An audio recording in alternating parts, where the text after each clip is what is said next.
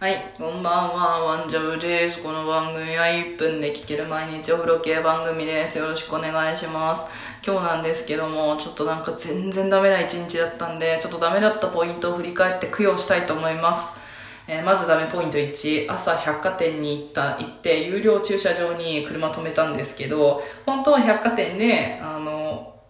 買い物したらスタンプを押してもらって無料にしてもらうんですけどそのスタンプを押してもらう処理を忘れた。なんとかその駐車場のおじさんがなんとかしてくれてなんとかなりましたこれは。えっ、とその2えっ、とレターパック買い忘れたやばいって思ったら今ちょうど郵便局に向かっている途中だった。えーっ と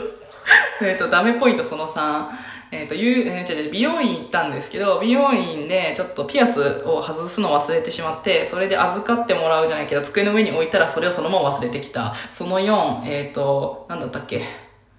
あ、有料駐車場の料金を見誤った。